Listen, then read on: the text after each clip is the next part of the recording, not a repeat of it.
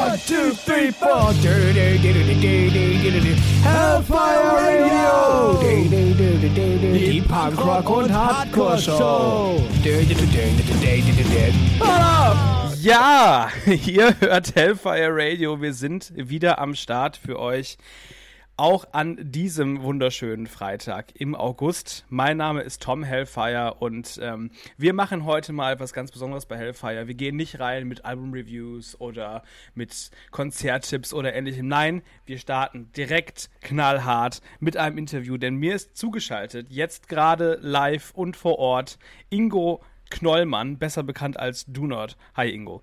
Schön, dass ja, du hallo, da bist. schönen guten Tag. Es ist gerade total merkwürdig. Ich höre mich gerade nur auf einem Ohr und ein bisschen Zeit versetzt. Ich hoffe, das macht jetzt nichts an der Qualität der Sendung. Ich kann nur für die Qualität der Fragen und Antworten äh, parat stehen. Und da werde ich mir Mühe geben, ein Mittelmaß zu halten.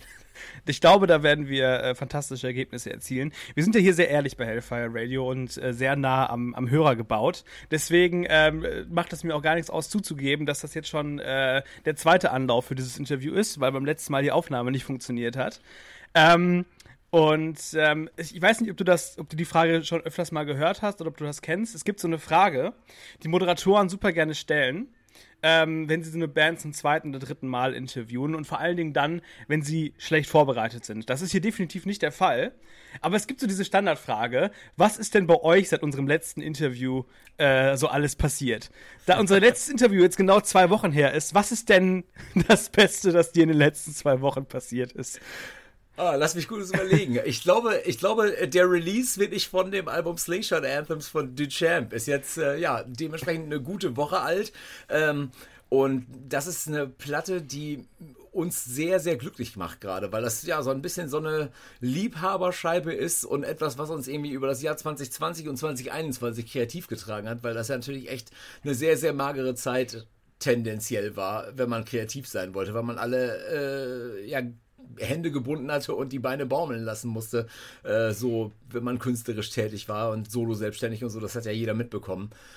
Ähm, die Platte haben wir jetzt äh, wirklich letzten Freitag veröffentlicht, die ist aber schon ein Jahr alt, wenn du so willst. Wir haben äh, im Mai 2020 angefangen mit so einer illustren Schar von Freunden äh, aus alten äh, Bands, äh, mit denen wir so zu tun gehabt haben, mit den Donuts, äh, ja, so eine All-Star-Scheibe aufzunehmen. Ähm, im Mai 2020 hat sich mein alter Freund Peter Tiedecken bei mir gemeldet.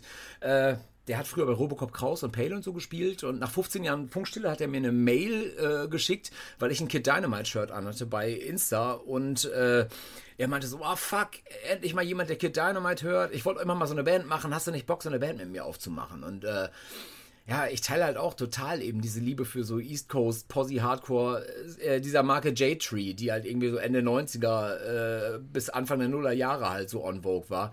Ähm, und hat dann halt gesagt, ja, na, ich hätte grundsätzlich total Bock auch auf so eine Band, so Lifetime, Sif oder was weiß ich was, diese ganze Deck Nasty und so. Ähm, aber ich sehe nicht mal die Do-Notes gerade für eine Probe äh, oder für Songwriting oder wie auch immer wegen Corona. Ähm, was sollen wir machen? Und dann meinte er so, naja, äh, wir haben ja alle GarageBand mittlerweile auf dem Rechner. Das macht ja vieles einfacher. Wie wäre es, wenn ich dir einfach mal ein paar Skizzen schicke und wenn du eh nichts zu tun hast, weil Touren geht ja gerade nicht, dann setz dich doch mal, wenn Frau und Kind schlafen, irgendwie ins äh, Badezimmer, machst dir eine Pulle Wein auf und dann äh, hupst du mal einfach was auf meine Demospuren drauf. Das habe ich dann halt wirklich gemacht, habe mich also herausgefordert gefühlt. Ähm, und dabei sind dann echt innerhalb von zwei Stunden ist dann ein kompletter Song raus geworden mit Lyrics, äh, der Old Dogs Don't Die heißt und äh, danach äh, war für Peter direkt klar, ja, ja, ja, genau so, genau so, das soll so sein. Äh, ich schicke dir mal direkt noch eine Skizze und am nächsten Tag hatten wir noch einen Song fertig. Und dann waren wir an so einem Punkt, wo wir gesagt haben, hm, vielleicht äh, ist das zu gut, um das einfach in so einem Giftschrank zu lassen. Und dann haben wir angefangen, äh, andere Freunde zu akquirieren, um eine Band aus der ganzen Sache zu machen. Wohl wissend, dass wir aber natürlich trotzdem nicht proben können. Mhm. Aber es hat trotzdem funktioniert und Slingshot Anthems von Duchamp ähm, ist jetzt seit ziemlich genau einer Woche auf dem Markt. Ähm, ich habe schon mitbekommen, die ganzen Pressungen, die ihr gemacht habt von der Platte, sind so gut wie alle ausverkauft. Äh, happy, so mit den Resonanzen bis jetzt? Ja, absolut. Ich meine, wir haben damit äh, gar nicht gerechnet und wir haben auch nichts erwartet, weil wir wirklich am Ende des Tages einfach nur ein Projekt aufgemacht haben, um uns erstmal selbst glücklich zu machen und irgendwie äh, uns selbst am, am Laufen zu halten in diesem Jahr, wo halt eben nichts ging. Ähm, dass da irgendwie sowas Großes raus wurde am Ende des Tages, hat, damit hat, glaube ich, echt vor einem Jahr keiner gerechnet. Uns war schon klar, dass das gute Songs sind irgendwie, äh, aber wir wussten ja überhaupt nicht, keine Ahnung, äh, können wir das irgendwie rausbringen und so. Will das überhaupt noch jemand hören? Weil äh, das ist natürlich auch echt eine kleine Nische, dieses Oldschool-Posse-Hardcore-Zeug. Das ist ja nichts für die breite Masse, so nach dem Motto. Und das ist ja quasi in der Nische nochmal eine Nische, wenn du so willst. Also, äh, das ist ja ein sehr, sehr, sehr kleines Spannungsfeld, wo es auch eben nur so viele Bands gibt, die den ganzen Bums halt so machen. Also, ne, da fallen mir so Kid Dynamite, Daggermouth, äh, Shook Ones, äh, Painted Black, solche Bands halt irgendwie ein. Und dann hört es auch schon fast wieder auf. Also, das hat es wirklich echt nur so eine kurze Zeit gegeben. Ähm, ja, und jetzt ein Jahr später bringt das Album halt Solitary Man und End Hits Records raus. Das gibt es also weltweit seit letzter Woche. Ähm, die Pre-Order war quasi Vinyl, war fast komplett im Pre-Order ausverkauft schon. Also es gibt noch, keine Ahnung, 30 Platten bei End Hits und 30 Platten bei Solitary Man und dann ist das durch, das Thema. Ähm, und da müssen wir uns mal über eine Nachpressung Gedanken machen. Aber das hat jetzt halt eben auch ein Jahr gedauert, weil die Presswerke alle nicht äh, aus dem Arsch gekommen sind, weil die natürlich auch wegen äh, Corona auf Sparflamme äh, produziert haben. Und das heißt, wahrscheinlich wird die nächste Edition, wenn wir dann eine Nachpressung machen, auch erst im März nächsten Jahres oder so erscheinen, weil eben solche Vorläufe momentan da sind. Dann muss man sich gedulden, wenn man, äh, wenn man so ein äh, Sammlerstück sein eigen nennen möchte. Ähm, du hast gerade schon darüber gesprochen, dass dieser, dieser Stil, den ihr macht mit The Champ, schon relativ nischig ist. Warum war euch ja. das so wichtig, dieses, äh, dieses, Gefühl oder diesen Stil des, des 90er Jahre Posy Hardcore irgendwie einzufangen? Also jeder einzelne von uns, auch Benny Thiel am Schlagzeug und äh, der Christian Kruse von Adam Angst, äh, wir sind totale Aficionados, was diesen Sound halt eben angeht. Also äh, und weil es eben nur so wenig Bands in der Richtung gibt, hörst du die eigentlich aber auch immer noch und immer wieder, weil einfach so wenig nachkommt in der Richtung so.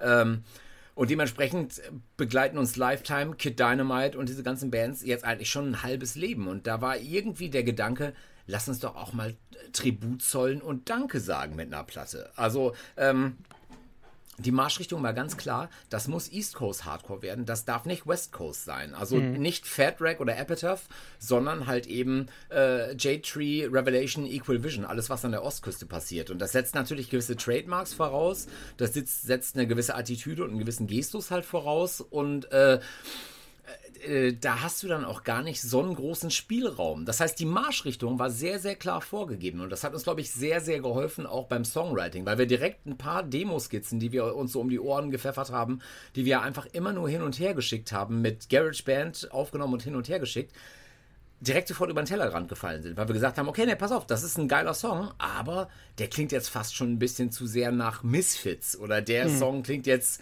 keine Ahnung, eher, eher nach NoFX und das soll es nicht sein. So, und dann haben wir das halt auch wirklich äh, fein aussortiert und äh, äh mit, mit äh, Anlauf in den Abfluss gegossen, was nicht gepasst hat ist natürlich sehr, sehr hilfreich, wenn man da mit denselben Vorstellungen dran geht oder auch dasselbe Mindset hat.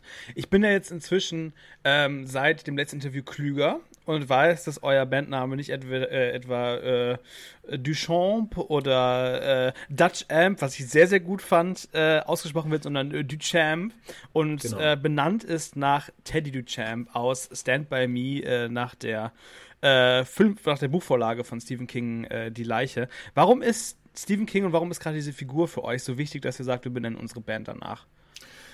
Also Stephen King ist für mich mein liebster Autor. Ich äh, habe, ich weiß nicht, wie viele King-Bücher hier im Schrank stehen und äh, keine Ahnung, sowas wie Needful Things oder S oder so gehört definitiv zum Besten, was ich, ich weiß nicht, wie oft schon gelesen habe und so. Und ähm, ich liebe halt einfach äh, Grusel, ich liebe aber auch Coming of Age und äh, Stephen King weiß das eigentlich immer sehr, sehr gut in seinem Multiverse äh, zu verquicken. Der nimmt ja immer auch ganz gerne mal Bezug auf äh, sich selbst und sein Multiversum in diversen Büchern. Das findet ja alles in Derry, in Maine, also in äh, diesem Bundesstaat halt irgendwie statt. Und auch Castle Rock, da wo eben äh, die Leiche stattfindet oder Stand By Me, hat halt gewisse äh, äh, Querbezüge auch da wieder hin. Und ähm, Stand By Me oder Die Leiche ist eigentlich gar nicht so ein langes Buch und äh, auch gar nicht so gruselig. Es geht wirklich einfach um vier Freunde, die losziehen, um eine Leiche zu finden. Und äh, das sind alles Kids äh, und die werden schneller erwachsen, als denen lieb ist. Also das ist wirklich das ganz klassische Coming-of-Age-Thema. Das wird auch rückblickend in diesem Buch halt beschrieben.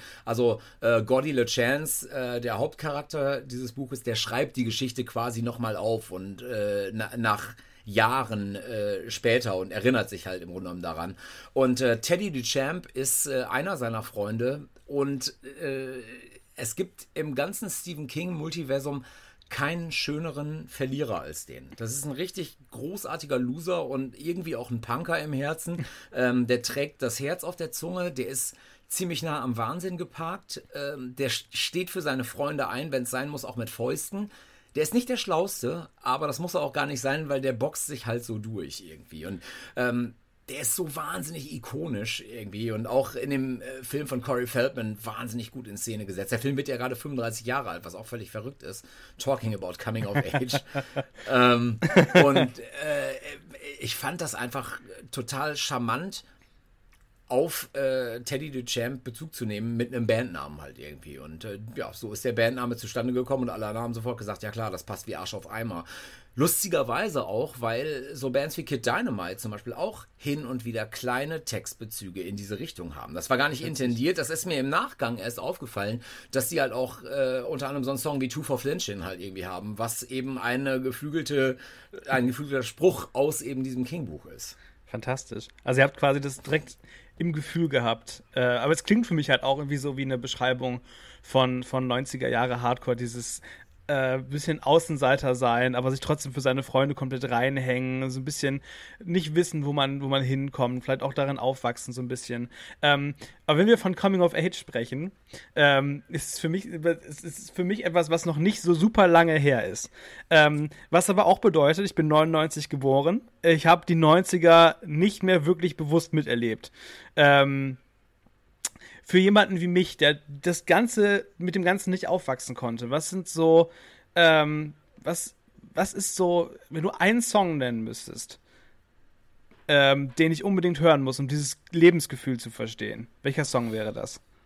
Ja, da wird jetzt wahrscheinlich jeder sagen, äh, hör dir einfach die komplette Nevermind von Nirvana an und dann weißt du genau, wie die 90er klingen halt. Aber ähm, wenn es so um 90er Punk und so geht, äh, es gab ja dieses quasi Punk-Revival Mitte der 90er, wo auf einmal Green Day riesengroß geworden sind und wo auf einmal auch Rancid im Radio gelaufen sind und so. Und mhm. ähm, ich sag's immer wieder gerne, also für mich sind die 90er Referenzalben sind zum Beispiel Rancid and Outcome the Wolves. Das ist ein Album, das Front to Back einfach unfassbar ist und auch so nie wieder geschrieben wurde, äh, für Street Punk zum Beispiel. Ähm, ja, und was dieses ganze äh, Posse-Hardcore-Ding und so angeht, äh, da sind eine ganze Menge guter Sachen passiert. Die komplette Jerseys Best Dancers von Lifetime ist großartig. Äh, Kid Dynamite, beide Alben sind super. Ähm, und äh, die Set Your Goals von Sif zum Beispiel auch. Ein Song, finde ich, der sehr gut die Brücke schlägt zwischen ähm, dem, was in den 90ern auf MTV los war und was in der Punk- oder Hardcore-Szene los ist, ist äh, ähm, äh, Can't Wait One Minute More von Sif. Weil der Song äh, mit, wirklich mit einem Bein im totalen Mainstream-Pop Punk gestanden hat mhm. und auch wirklich MTV Airplay hatte und auf der anderen Seite aber so New York Hardcore ist wie nur was. Also auch mit Gastwirkels von Luke Holler, von Sick of It All und so. Ähm, das war total verrücktes Spannungsfeld damals. Das war so die Zeit, wo das Dynamo Festival, das Bizarre Festival und so natürlich auch am Start waren und so und ähm, das war richtig krass, dass da irgendwie äh, Sif von den Gorilla Biscuits hingegangen ist und mit breiter Schulter gesagt hat, äh, ey, wir können das auch, wenn wir wollen. Wir können im Radio laufen, wenn wir denn wollen. Aber das machen wir nicht anbiedernd, sondern das machen wir zu unseren Spielregeln. Wenn die uns spielen mhm. wollen, gut. Wenn nicht, fair enough. So, da haben wir uns selbst glücklich gemacht. Und da ist so ein bisschen auch die Analogie zu Duchamp im Grunde genommen. Wenn du dir so reinziehst, dass Gorilla Biscuits eigentlich die Ballerband von beiden ist und Sif, dieses Seitenprojekt, äh, die Popband, dann dreht, ist das bei uns eigentlich nur so gespiegelt. Mit den Donuts haben mhm. wir eigentlich die Pop-Punk-Band, wenn du so willst, oder die Band, die im Stadion steht. Und mit Duchamp haben wir jetzt die Band, die die, die Squad-Läden spielen würde. So. Also das ist, ist ganz witzig, dass jetzt das so gedreht ist irgendwie. Aber ich glaube, Can't Wait One Minute More wäre so ein 90er-Song, äh, der ziemlich gut erklärt, wie die 90er geklungen haben, ja. Ich würde sagen, wir hören einfach mal rein. Ähm, wir spielen ja hier eh alles, das heißt, wir müssen hier nicht gucken, was radiotauglich ist oder nicht. Das entscheiden wir hier selber. Ähm, also gibt's jetzt für euch hier bei Hellfire Radio Can't Wait One Minute More von Seth. Viel Spaß.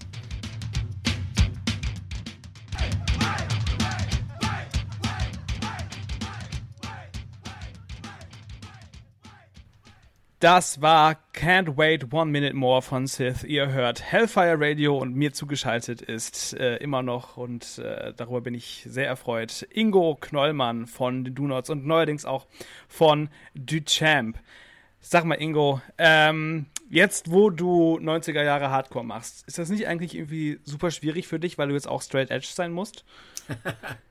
Na, es waren ja definitiv längst nicht alle Edge zu der Zeit. Also, wir haben in Nippenbüren eine sehr große Posse-Hardcore-Szene auch irgendwie gehabt. Also im, im Verhältnis, so klein wie die Szene war, war in Nippenbüren und im Münsteraner Raum eine ganze Menge los, was das angeht. Das heißt, es gab da eine ganze Menge Berührungspunkte, aber ich war halt immer einfach einer von den Punkern, die halt Bier gesoffen haben draußen. Also, ähm, ich habe einen großen Respekt vor Leuten, die halt irgendwie Edge gelebt haben, habe es aber nie verstanden, warum man daraus eine Mode machen muss. Also, äh, wenn äh, jemand Edge ist oder Vegetarier ist oder so, dann muss der das den Leuten nicht unbedingt auf, auf die Nase binden, habe ich immer so gedacht. Ähm, ne? Ich finde dieses PMA finde ich großartig, also diese äh, Positive Mental Attitude, das mhm. ist eine sehr, sehr gute Sache, die ich auch komplett für mich verinnerlicht habe irgendwie. Ähm, aber auch da muss man, äh, ne, man muss sich ja nicht unbedingt immer nur an irgendwelchen großen Titeln oder sowas halt irgendwie aufhängen. Also es geht ja mehr um die Inhalte als um die Überschriften am Ende des Tages. Ähm, Nee, von daher, ich äh, bin Westfale, ich sauf. Was soll ich sagen? also, aber das ist auch in Ordnung. Ähm, keine Ahnung, Peter, der ist, der ist Edge, glaube ich, immer schon gewesen. Und also äh, ja, ich äh, bin, ich kann jedem nur gratulieren, der es schafft, äh, seinen Körper gesund zu halten. es ist ja auch äh, wunderschön, dass quasi sich das nicht ausschließt. Also, dass man da halt quasi trotzdem gemeinsam Musik machen kann, trotzdem eine gemeinsame Leidenschaft hat, auch wenn ja. dann vielleicht in dieser Richtung da die, die, die Mindsets auseinandergehen. Das ist ja eigentlich eine sehr, sehr schöne Erkenntnis. Ja, das Schöne ist halt, äh, am Ende des Tages, dass das ja auch echt nur ein, ein, ein Seitenarm von dem ist, worum es eigentlich in der ganzen Punk- und Hardcore-Szene geht. Natürlich gibt es dieses PMA, natürlich gibt es Edger äh, und so weiter und so fort. Aber das, was am Ende des Tages mich am meisten immer begeistert an dem, an dem ganzen Bums, jetzt seit Anfang Mitte 90er, äh, ist einfach wirklich dieses Unity-Gefühl. So, ähm, gemeinsam was auf die Beine zu stellen und nicht einfach nur Nein zu sagen, weil man es kann, sondern Nein zu sagen aus Gründen, aber Ja zu sagen, äh, um auf den Trümmern von dem, was man niedergerissen hat, was Besseres aufzubauen. Also im Grunde genommen dieser Versuch, äh, aus einer Subkultur heraus die Welt für ein paar Minuten besser zu machen. Das fand ich immer super. Wenn du dir das aussuchen dürftest, ähm, wäre das auch die Sache, die du importieren würdest ins Hier und Jetzt aus den 90ern? Oder gäbe es da noch irgendwas anderes, wenn du dir eine Sache aussuchen dürftest? Also, was mich äh, auch sehr begeistert hat an den 90ern, ohne jetzt zu klingen, äh, wie Opa erzählt vom Krieg von früher und so weiter, ähm, ich fand super den Austausch, den es so Anfang der 90er gegeben hat. Also ähm, natürlich gab es damals viel mehr Print-Scenes und so weiter, die du halt irgendwie äh, von so Distros vorm Laden halt bekommen äh, konntest, wenn da, äh, wenn du gespielt hast in einem Club, konntest du ja sicher sein, dass bei Punk- und Hardcore-Shows draußen immer irgendwelche DIY-Distros halt irgendwie ihren äh, Kram verkauft haben und so. Und der Austausch, der fehlt mir, finde ich, so ein bisschen mhm. so heutzutage. Es ist natürlich alles aus Gründen sehr digital geworden und so. Es macht auch äh, in gewisser Weise echt oft und viel Sinn.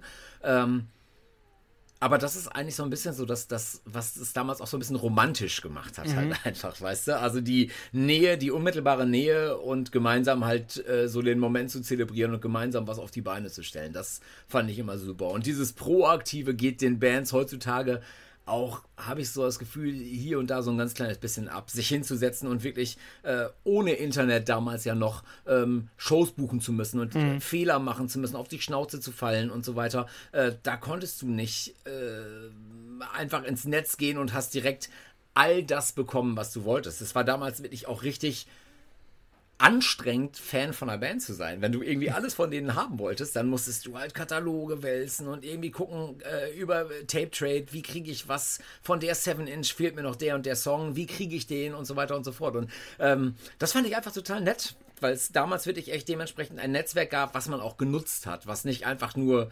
romantisiert dahingesagt wurde, äh, ja, hier sind alle Unity, alle zusammen und so weiter. Du hattest gar keine Chance ohne mhm. den ganzen Bums. So.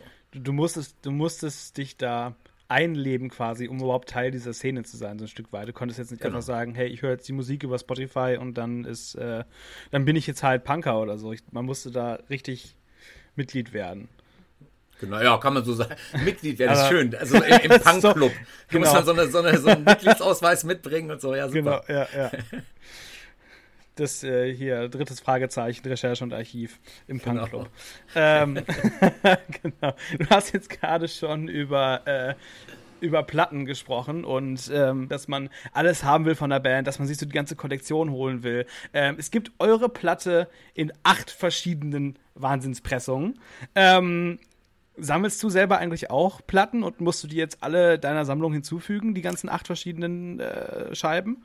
Ja, in der Tat. Und ich weiß sogar noch nicht mal, ob ich alle kriegen kann, wirklich am Ende des Tages, weil wir wirklich Kleinststückzahlen eben aus dieser Corona-Misere heraus gedruckt haben, die natürlich direkt angeboten haben und was weg ist, ist halt weg. Ich glaube, ich habe jetzt so sechs oder sieben Editionen zu Hause, aber ob ich alle zusammenkriege, da bin ich mal gespannt. Also mir fehlt auch so die Silkscreen Prints von äh, Endhits bis jetzt noch und so.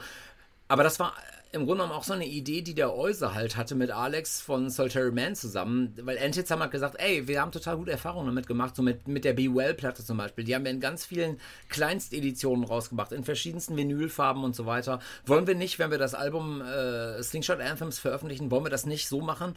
Auf beiden Labels gibt es ein anderes Cover, äh, andere Vinyl-Editionen, wir machen anderes Merchandise, was man hier und da bekommen kann, einfach um den Leuten halt wirklich zu zeigen, das ist ein Liebhaberprojekt, du kannst viel davon davon aus dieser einen kleinen Scheibe halt aus diesen 26 Minuten rausziehen. Und das ist echt toll geworden, finde ich. Voll cool. Ähm, wenn du jetzt die Platte hast und, und dir anhörst, hast du da äh, eigentlich selber einen, einen Lieblingssong, den du am liebsten hörst?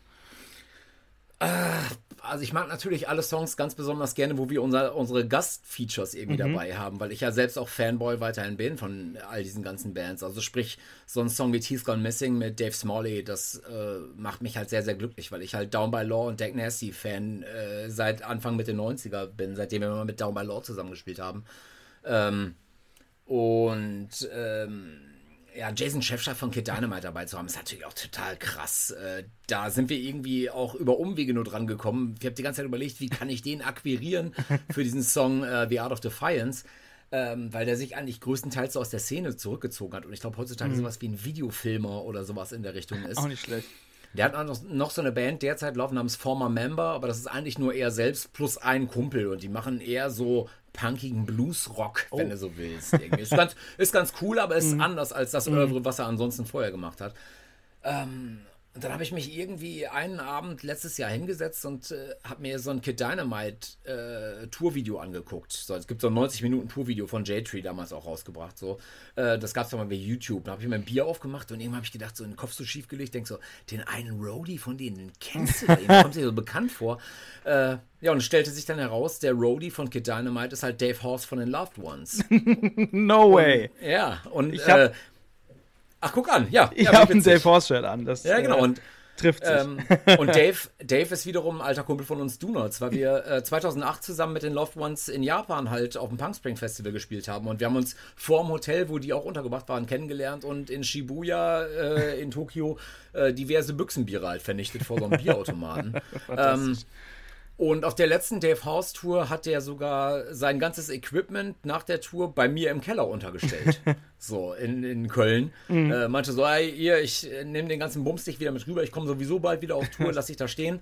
Ähm, und dann habe ich ihm also eine SMS geschrieben, meinte so, ey Typ, äh, dein Kram steht hier übrigens immer noch rum, A. Und B, äh, ich habe gerade gesehen, du warst der, äh, der Roadie von Kid Dynamite. Hast du von Jason Shefchak äh, den Kontakt? Und er meinte so, boah, ey, seit 10 oder 12 Jahren nicht gesehen, hier ist die Mailadresse, probier's mal einfach aus. Das ist die letzte Kontaktadresse, die ich habe. Da einfach mal aus Dafke hingeschrieben, äh, mit drei Bier im Kopf, nachts äh, mutig gewesen und am nächsten Tag direkt eine Antwort gehabt, äh, count me in. Sounds awesome. Hammergeschichte. Ja. Richtig, richtig gut. Ich würde sagen, wir hören da jetzt einfach mal rein. Nach der Geschichte müssen wir einfach mal reinhören in die Champ mit The Art of Defiance Feed. Jason Chefchuk von Kid Dynamite. Fantastisch. Viel Spaß.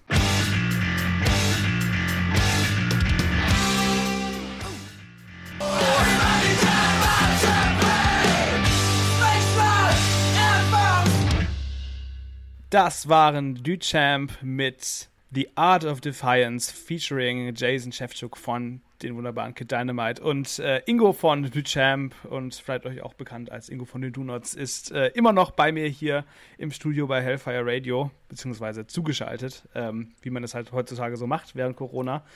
Ähm, Speaking of, of Corona und vielleicht äh, sich zurückträumen in, in, andere Zeiten, auch so Punkrock-mäßig. Die 90er, da haben wir eben schon drüber gesprochen, waren schon so ein bisschen das goldene Zeitalter für den Punk, kann man schon so sagen, oder?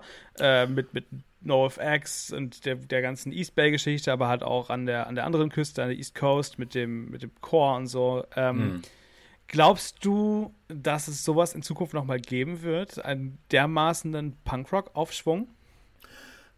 Ach, ich würde das nicht, ich würde das nicht komplett in Abrede stellen. Also, ne, das hat natürlich alles immer auch eine ganze Menge äh, damit zu tun, dass es immer eigentlich eine katalysierende Band mindestens geben muss, die dann auf einmal äh, für den, äh, für das Gros der Bands irgendwie die Mainstream-Türen öffnet. Das hat ja meistens wirklich echt damit zu tun, dass eine Band auf einmal Hype ist und dann gehen die Labels halt los und äh, erkennen, äh, ah, die Radiolandschaft und die Fernsehlandschaft hat da gerade offene Ohren für. Schauen wir doch mal, was geht, wenn wir die und die Band noch pitchen. Ähm, äh, Nirvana sind die Band, die in den 90ern das Ganze katalysiert haben. Äh, mhm. Die werden ja eigentlich als Grunge-Band wahrgenommen, sind aber meines Erachtens, und das hört man auch aus vielen Punk-Dokus raus, eigentlich die einzige Punk-Band aus diesem ganzen Grunge-Kosmos gewesen irgendwie. Und äh, die haben im Grunde genommen äh, ja, die Ohren geöffnet bei MTV, K-Rock und diesen ganzen Sachen. Ähm, und dadurch haben eben auch Bands wie auf einmal Offspring, Rancid, Green Day, Bad Religion auf einmal so einen Headstart gehabt und äh, NoFX haben auf einmal irgendwie auf MTV stattgefunden und so. Ähm, das heißt, wahrscheinlich wird es irgendwann mal wieder die eine neue Hype-Band geben und dann öffnet sich das Ganze wieder. Mhm. Momentan ist ja irgendwie so dieses, ich sag mal im weitesten Sinne, Bring Me the Horizon und solche, diese, diese Art Bands, die sind ja momentan echt mhm. sehr, sehr groß aber auch natürlich trotzdem nur ein Nischendasein, wenn mhm. man sich mal anschaut, wie groß Hip-Hop und so weiter ist. Also dagegen äh, scheißt Rockmusik halt komplett ab. Und am Ende des Tages, wenn du dir so die Festivallandschaft zum Beispiel anguckst, ey, äh, Metallica sind immer noch Metallica und spielen ganz oben, Maiden das sind stimmt. immer noch Maiden und spielen ganz oben. Und da bleibt eigentlich so am Ende des Tages die Frage, wer beerbt denn mal die Dinosaurier, wenn es mal so weit das, ist? Das stimmt, das stimmt.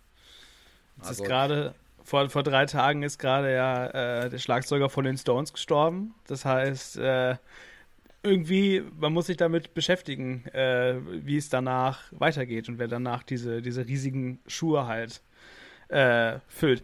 Aber äh, wo wir bei Nirvana sind, das war tatsächlich meine Einstiegsdroge, meine Einstiegsband in diesen ganzen äh, Rock, Punk, Grunge-Kosmos. Und ähm, ich war leider noch nicht geboren, als es passiert ist, aber ich weiß, dass ähm, Nirvana äh, in den 90ern tatsächlich, äh, oder sogar in den 80ern, ich bin mir gerade gar nicht sicher, ähm, im, da gespielt haben in Köln, wo jetzt der Fedel Club ist, also direkt neben dem Stereo Wonderland, ähm, genau. was natürlich äh, im, im, im Roast Club, so hieß das Ding früher, genau, im Roast Club gespielt haben.